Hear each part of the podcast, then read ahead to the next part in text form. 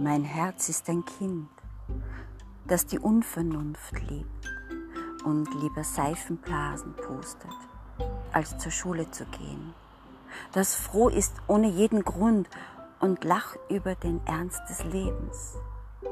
Ich habe meine Versuche aufgegeben, es zu erziehen.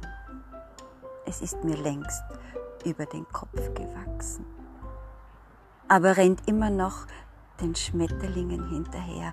Halt! Warte auf mich.